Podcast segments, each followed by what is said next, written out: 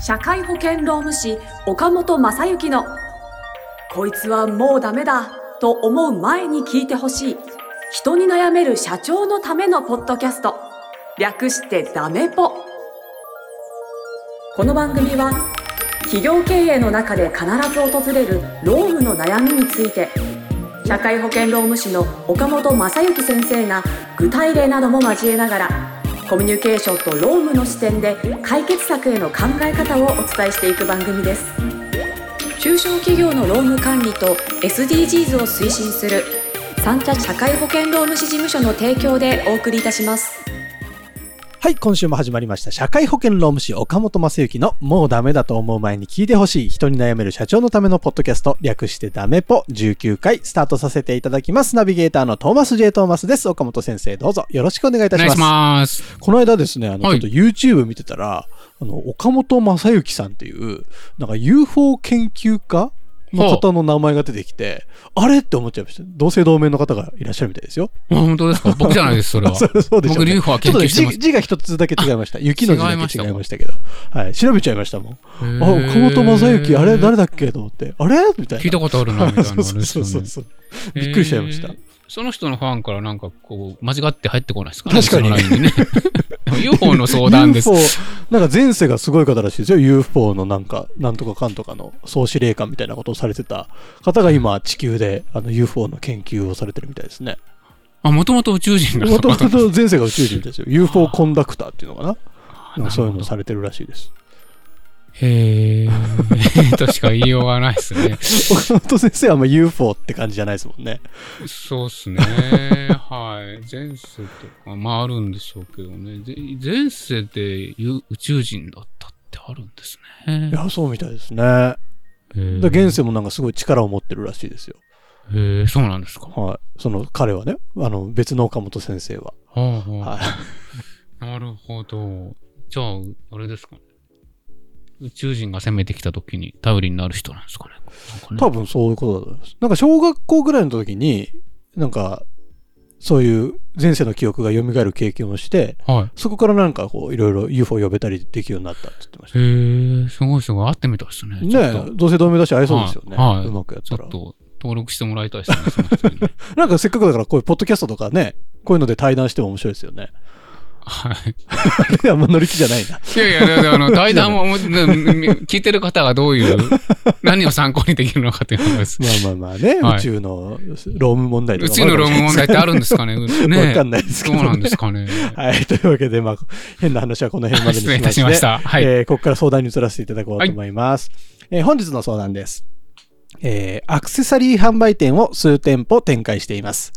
数年前から店長の育成に力をえー、注力してきた結果、えー、店長同士の連携がスムーズに取れるようになって、会社の全体の雰囲気も良くなったと感じています。この変化に間違いなく貢献しているであろう一人の店長がいます。えー、彼女は話しやすい雰囲気があり、とにかく受け入れることが得意です。私に相談しづらいことでも彼女には相談しやすいようで、他の店長から様々な相談をされているようです。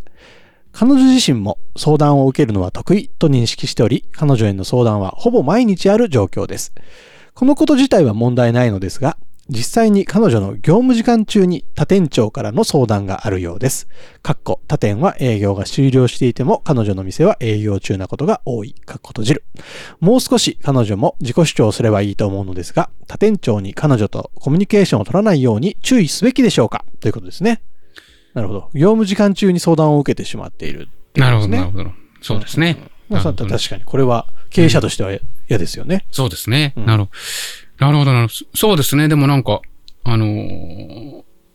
成長している企業の経営者にありがちなこう問題意識というか。あそうなんです、ね、あの、ありがちなというのはこの中身ということではなくて、うん、あの、まあ、ここにも書いてあるように、その、えー、店長の育成に注力をしてきた結果というふうに書いてあって、まあ、その多分数年前に比べれば、今非常にいい雰囲気が出来上がっていると思うんですよね。で、まあ、その、いい雰囲気が出来上がったからこそ、その、多分数年前だったら全然そんなこと気にしてなかったようなことが、なるほど、なるほど。あの、非常に、こう、新たなもん課題として、次のステージへの課題として気になってきて。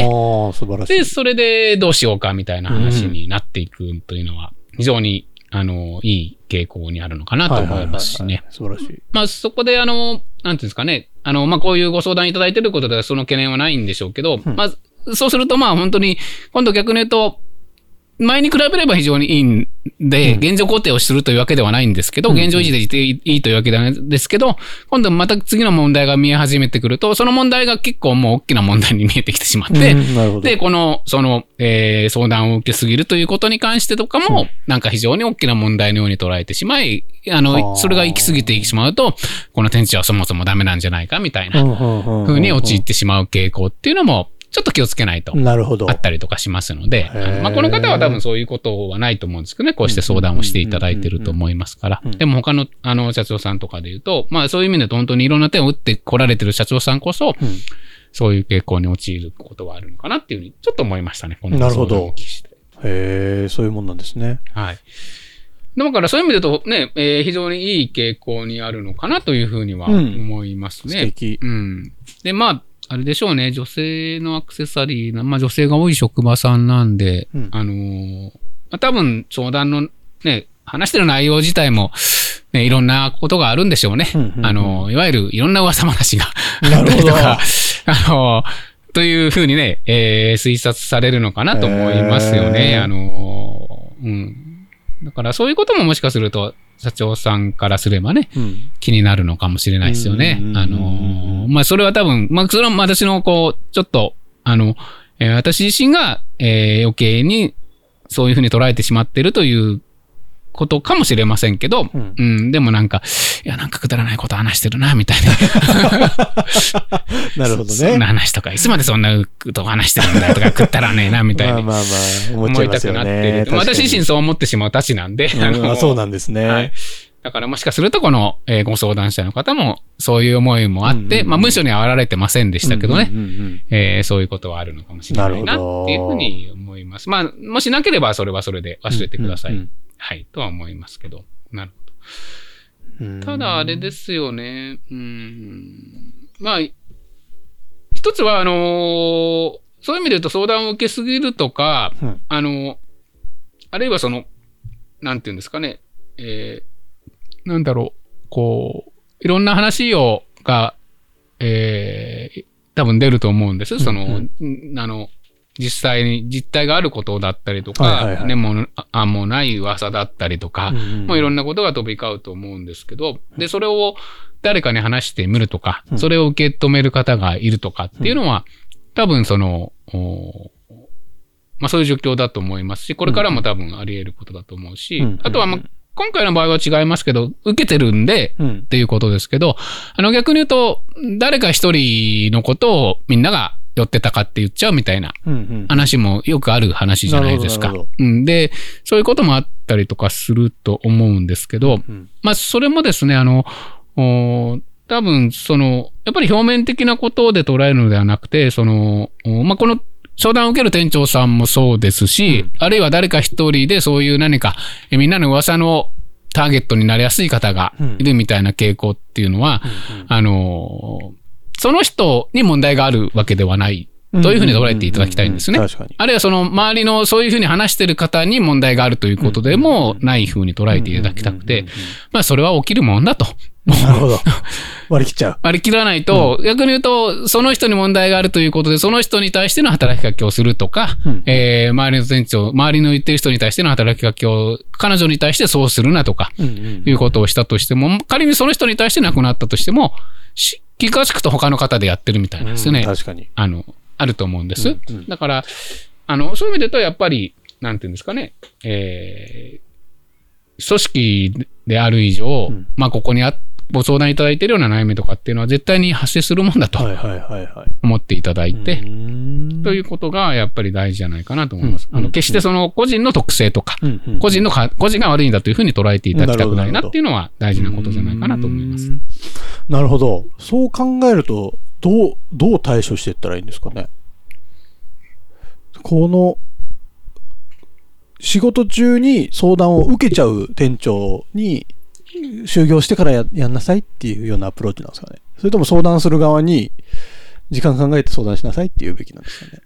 そうですね。あの、今、トーマさんがおっしゃったことは非常にポイントだなと、あの、聞いてる方も持っていらっしゃると思いますけど、まあ何が一番問題なのかということで考えると、その、えー、そういうコミュニケーションが発生してしまうとかということが問題なのではなくて、あのー、今おっしゃったように、まあ、もちろん誰が聞いてもわかるのは、えー、業務時間中に相談を受けてしまう。業務時間中に、まあ受けてしまうというのは多分されるからだと思うので、業務時間中に相談をしてしまうということが問題なんだろうなと思いますので。なるほど、なるほど、なるほど。で、まあ、多分他の店長さんはどっかにあったように、自分の業務は終わってるので、うん、それは業務時間外の話だよと捉えてるんで、と思うんですね。うん、だから、でもこの受ける店長さんが業務時間内なっていうことを、なんかちょっと忘れちゃうのか。なるほどね。あの、ね、自分はもう仕事面じゃないんで、プライベートのことなんでとは思うけど、かけてる相手は仕事中だみたいな話。まあそれは確かに問題なんで、えー、まあそれはだからそのかけてる方に対して、こういうことをやめろよっていう、その、一番それが問題ですよね。あの他の点、まあ、非常にこう、初歩的なことかもしれませんけど、初歩的なことがなかなか言われないと気づいてないっていうのはあり得るかと思います。受けてる側もなんかいい人すぎちゃって言えないんでしょうね。今ちょっと仕事中なんだけどさ。そうですね。はい。なるほど。だからまあ多分この社長からすれば、いや、そこちゃんと言えよみたいな。はい。そういうことなんですね。思いはあるんでしょうけど。なるほどね。うん、まあでもその、そこが言えないというのが多分この受けてる方の良さなのかもしれませんし、そういう面で言うと、まあそこをね、あのー、言えよということよりも、まあ多分かけてるほどの方に注意をしていくっていうことで、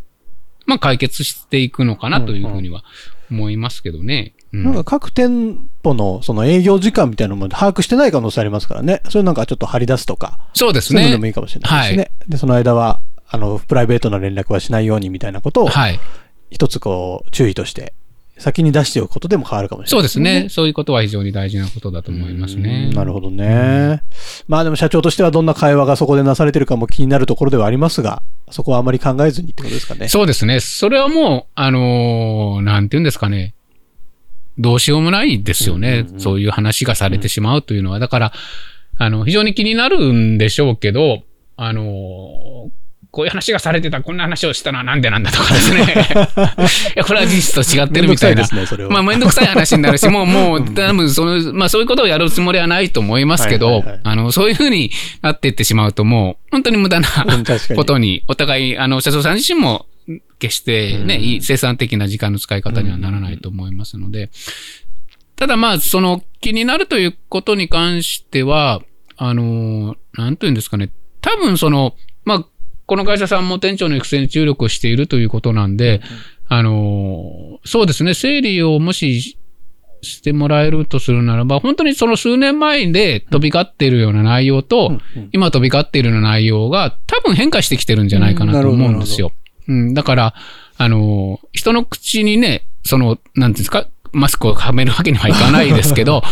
でも、言われてる内容とか会話の内容っていうのは変わっていくと思うんですね。店長さんが成長してくれば変わってくると思うし、で、その中で、例えばなんていうんですかね、あの、こんなくだらないことだなっていうことに対しての、実はそのコミュニケーションっていうのが、なんとなくもうされなくなってるような。なるほど。っていうのは皆さんが育っ、あの、こう、マインドのレベルとか、あの、あるいはね、どういうことが大事なのかとかっていうことの、うんうん、それがこう、自然に上がってくれば、うんうん、あの、本当にくだらないようなことでの会話っていうのは減ってくると思うので、あの、現時点での一個一個の内容に対して、こう気にするということではなくて、うんうん。うんえー、いかに、まあ今までもやっていらっしゃると思うんですけど、店長さんのレベルをこう、もっともっと上げていくためにはどうすればいいのかっていうことを、なるほどね。そっちに注力をいただくと、あの、自然と消えていくのかなとは思う。あの、その、くだらない内容でのコミュニケーション。まあ、その、うんそこはさっき申し上げたように、この方直接は書いてませんけど、うんうん、まあ、私の思いで言うと、そういう話もちょっと気になるのかなという、まあ、その前提に立ってしまってのことなんで、えー、もしこの方がそうでなければ、忘れていただきたいです。ただまあ、そういう経営者の方というのも別の方でもなんかいますので、さっきともさんがいらし、思言ったように、なんか中身がこう気になって仕方ないっていう。だからまあ中身は気になっても、それは直し、直接直しようがないんで、あの、そこの、なんかそういうくだらない発言がなされたとしても、あまり話が盛り上がらないような人たちにしていこうという。ね、あ会社の空空気感空気感だったりとか、一人一人の考え方。なるほどね。の方がいいのかな。確かにな。いや、でも本当会社としても成長していると捉えてってことですよね。そうですね。で、全部社長に相談来てた時代から、そうやって相談乗ってくれる人がいて、はい、みんな、みんなのなんか不満なりなんなりもその人に例えば話してるとしたら、はい、その相談に乗ってくれてるスタッフの方と経営者が密にコミュニケーション取れるような環境にすれば、厳選された、本当にスタッフが悩んでるようなことは社長に上がってくるし、あそうですね、そうですね。社長が関わらなくていいようなことはその方にお任せしちゃうとかにすれば、はい、どんどん会社としての回り方も良くなっていきますしね。はい、と思いますしね。ああ、すごいな。そうやって会社って進歩していくんですね。そうですね。進歩していっていただきたいですね。素晴らしいです。はい。はい、ありがとうございます。いかがでしょうか？ちょっとは、えー、皆様の悩みにも解決する糸口が見えてきたのではないでしょうか。えー、それぞれのですね、会社にそれぞれの悩みがおそらくあると思います。人に悩める社長のためのポッドキャスト。この番組はですね、岡本先生に何でも相談ができちゃう番組になってますので、えー、番組の概要欄にある岡本先生の LINE 公式アカウントに登録いただいて、そこから皆様のお悩み、どしどし送ってきちゃってください。えー、今日の回答に関するですね、えっ、と、ご意見だったりご感想みたいなものもお待ちしておりますので、ぜひ LINE 公式アカウントから岡本先生との距離を縮めてください。ぜひ。よろしくお願いします。お願いします。番組の最後にですね、えー、ロームの豆知識を教えていただこうと思います。岡本先生お願いします。はい。そうですね。最近あの、ロームの豆知識といって、ちょっとロームではない部分のお話も多くなっているような感じもあるんですけど、まあちょっとした豆知識とか、あの、経営していく上で、うんうん、えー、ね、こういう点もぜひ気にしてみてくださいということであって言いますと、えっ、ー、と、ね、今年も本当に夏になり、これから少し、うん、まあ、あの、梅雨の時期とか、えー、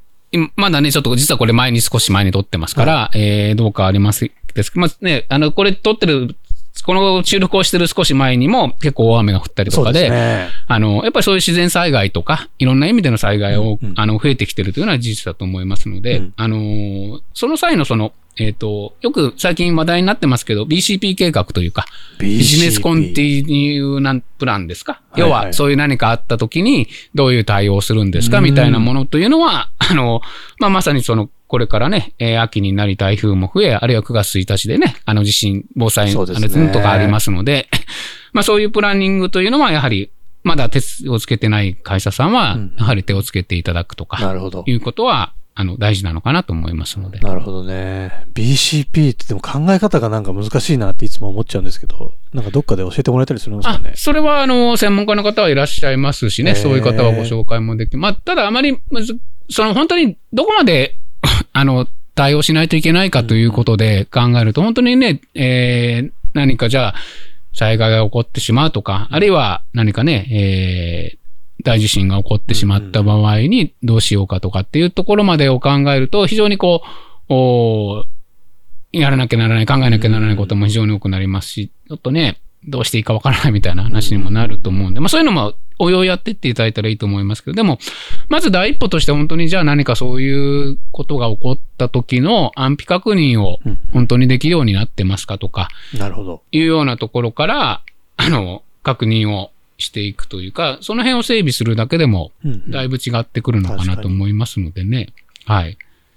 なるほど。いや、なんかでもいい番組ですね。こうやって毎週豆知識でちょっと考えなきゃいけないこと、普段ちょっとこう、置き去りにしてるけど、ちょっと実は考えなきゃいけないことみたいなのをちょっと思い出させてもらえると、そうですね。取り組むきっかけになりますからね。そうですね。取り組むきっかけにしていただいて。ぜひ皆さんそんな風にこの番組を使っていただきたいですよね。はい。はい、ありがとうございます。えー、というわけで、えー、社会保険労務省岡本正幸のもうダメだと思う前に聞いてほしい人に悩める社長のためのポッドキャスト、略してダメポ、第19回以上で終了とさせていただきます。岡本先生、今週もありがとうございました。ありがとうございました。今週も最後までお聞きいただきありがとうございました。番組概要欄にある三茶社会保険労務士事務所の LINE 公式アカウントから番組への相談や感想、扱ってほしいテーマなどをお送りください。些細なことでもお気軽にご連絡くださいませ。それではまたお耳にかかりましょう。ごきげんよう。さようなら。この番組はプロデュースライフブルームドットファンナレーション水野あずさ提供三茶社会保険労務士事務所がお送りいたしました。